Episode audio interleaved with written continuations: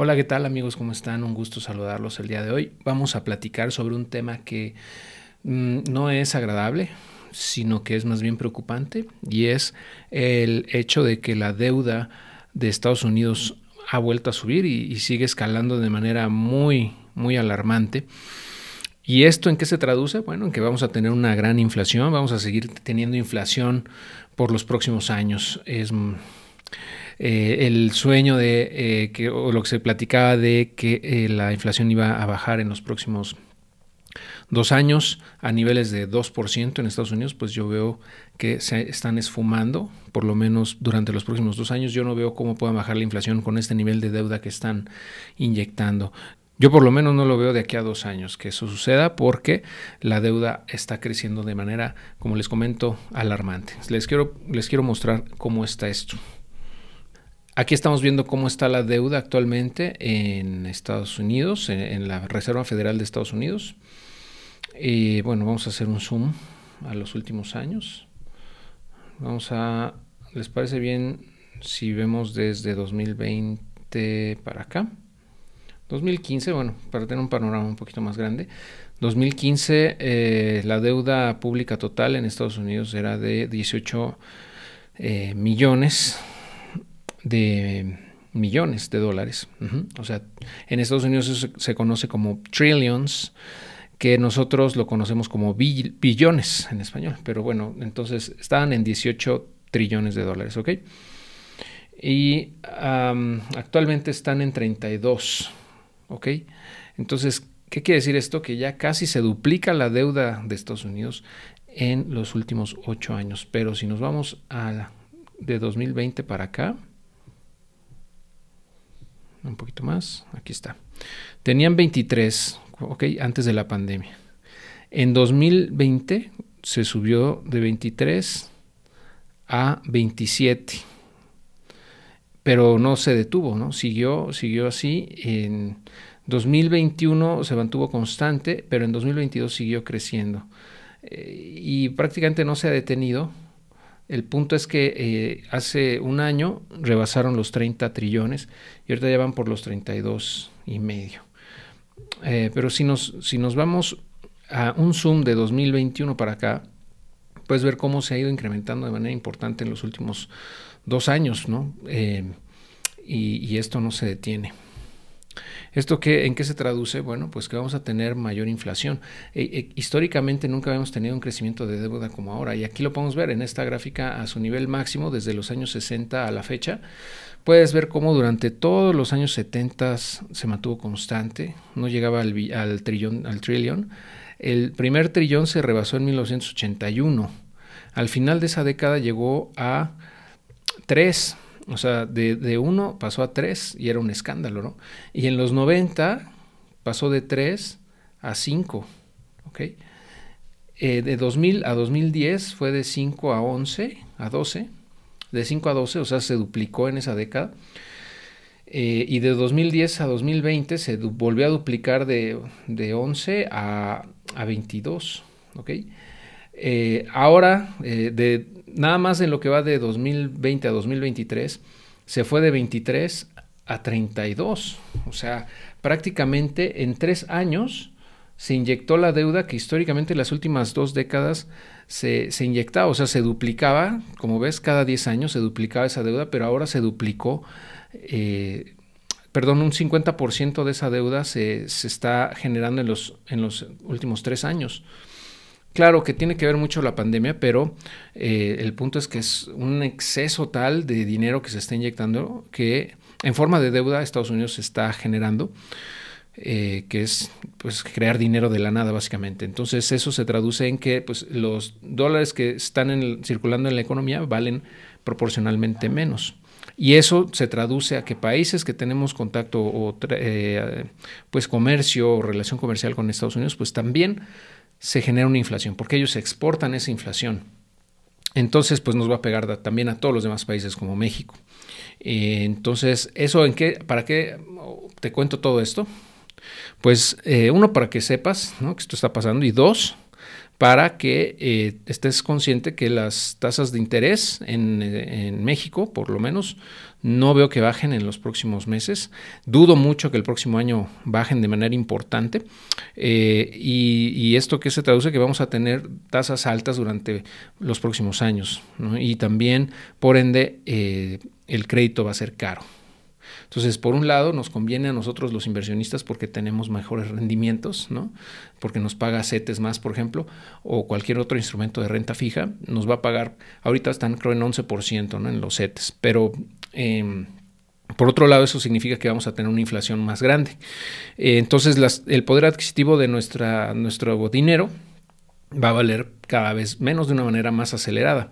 Si antes, más o menos, el dinero se reducía a la mitad su poder adquisitivo cada 10 años, ahora se está reduciendo a la mitad prácticamente cada 5, o sea, se duplicó la velocidad a la que se está devaluando eh, la moneda gracias a esta inyección inusitada y, pues, extremadamente alta que tiene Estados Unidos. Entonces, em, yo veo que... Eh, pues es, esa es la consecuencia principal, ¿no? La inflación, por un lado, o sea, el encarecimiento de, las, de los productos y por otro lado, como beneficio o, como para poder nosotros contrarrestar eso está que las tasas de interés van a ser altas todavía durante un buen tiempo. Eso nos pega económicamente a países como México que eh, tenemos contacto con Estados Unidos muy directo y que tenemos deuda también externa que eh, está en dólares y que eh, también eso nos, nos, afecta porque la tasa de interés que estamos pagando por la deuda que tenemos es mayor o va a ser alta durante un periodo más largo, más prolongado.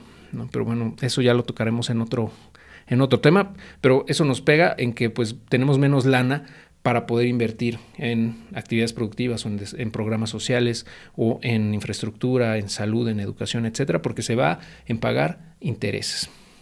¿Ok? Eh, y bueno, nada más como dato cultural, te quiero mostrar esto, eh, el, la US Dev Clock, así se llama esta página, usdevclock.org, en donde puedes ver cómo va la deuda eh, nacional de Estados Unidos en tiempo real.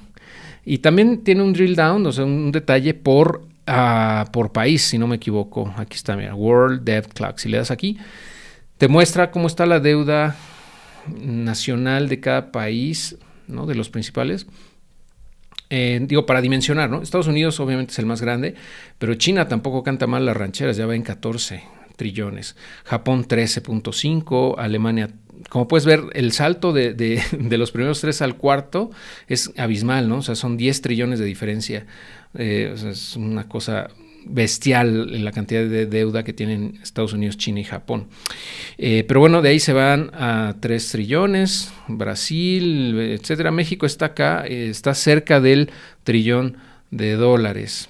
Entonces, México tiene un trillón de deuda, un, trillón o un trillón de dólares. Eh, en, su, en su, como ellos miden los, los millones y billones y trillones, en un millón de millones de dólares, básicamente. Nosotros tenemos esa deuda, un millón de millones de dólares, eh, pero eh, Estados Unidos tiene 33, o sea, 33 veces más.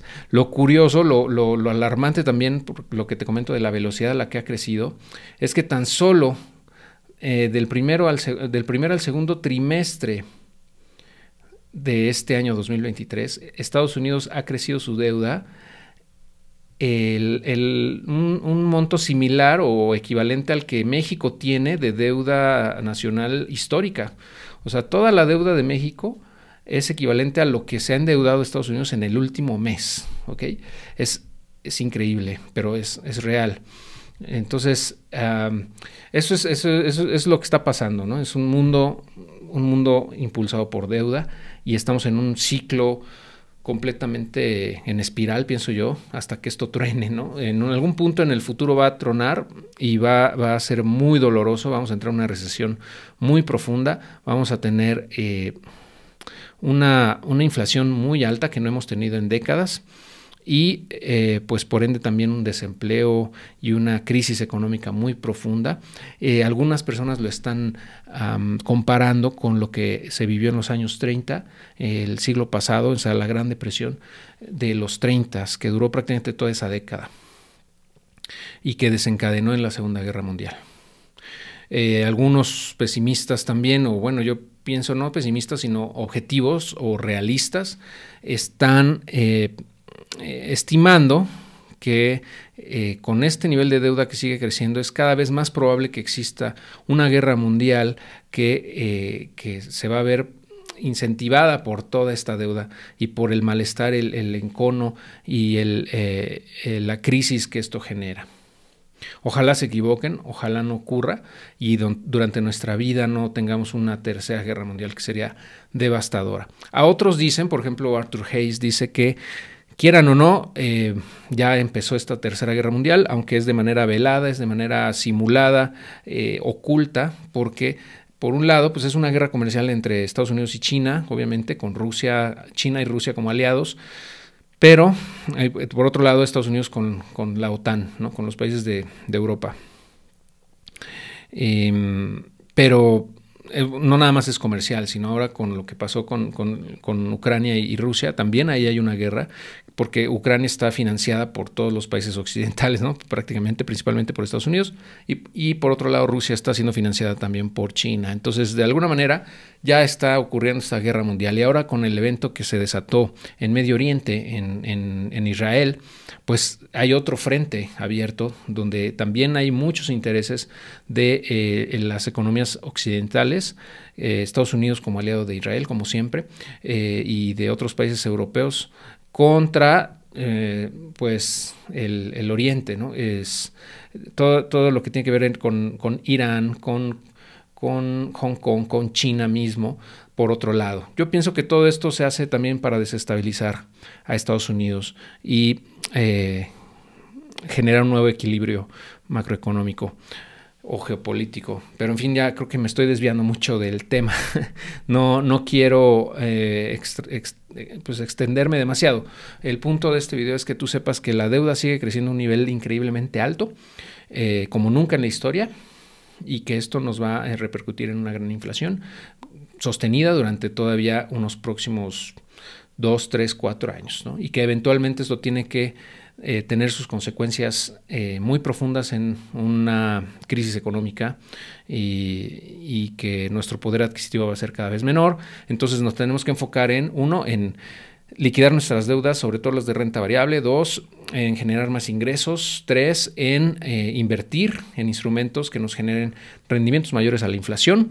Y, cuatro, pues eh, ser muy cuidadosos con nuestros gastos para no tener, um, no incurrir en deudas innecesarias, ya que las tasas de interés seguirán siendo muy altas. Y bueno, eso pues tendrá las consecuencias que ya, ya hemos comentado. ¿ok? Bueno, pues espero que esta información te resulte muy útil y que te ayude a tomar mejores decisiones con tu lana, con tus ingresos y, y en tu vida en general. Nos estamos viendo en el próximo video.